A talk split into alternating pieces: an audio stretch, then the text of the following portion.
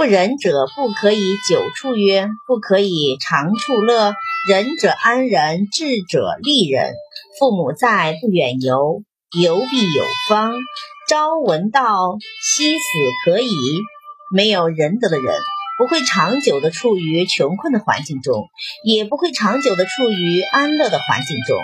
有仁德的人，才能安心于仁德；聪明的人，才能实践仁德。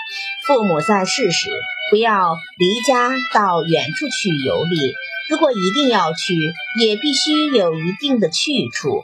早晨知道了真理，即使当天晚上就会死去，都是值得的。